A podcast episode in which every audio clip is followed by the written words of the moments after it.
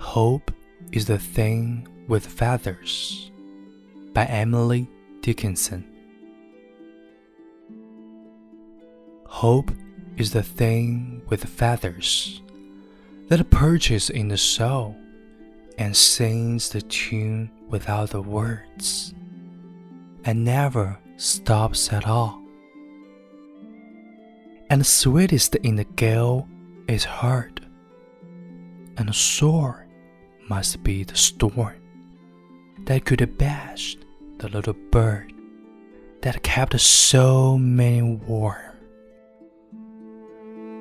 I've heard it in the chilliest line, on the strangest sea, yet never in extremity tasked a crumb of me.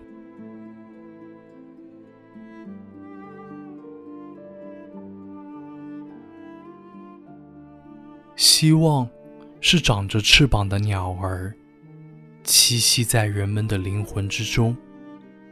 吟唱着没有歌词的曲调，永无止息。在风暴中，它的歌声最为甜美。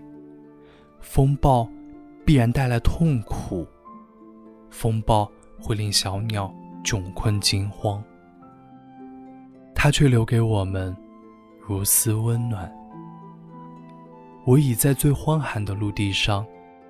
也在最陌生的海洋中听到，但他纵然身处绝境，也不向我索取分毫。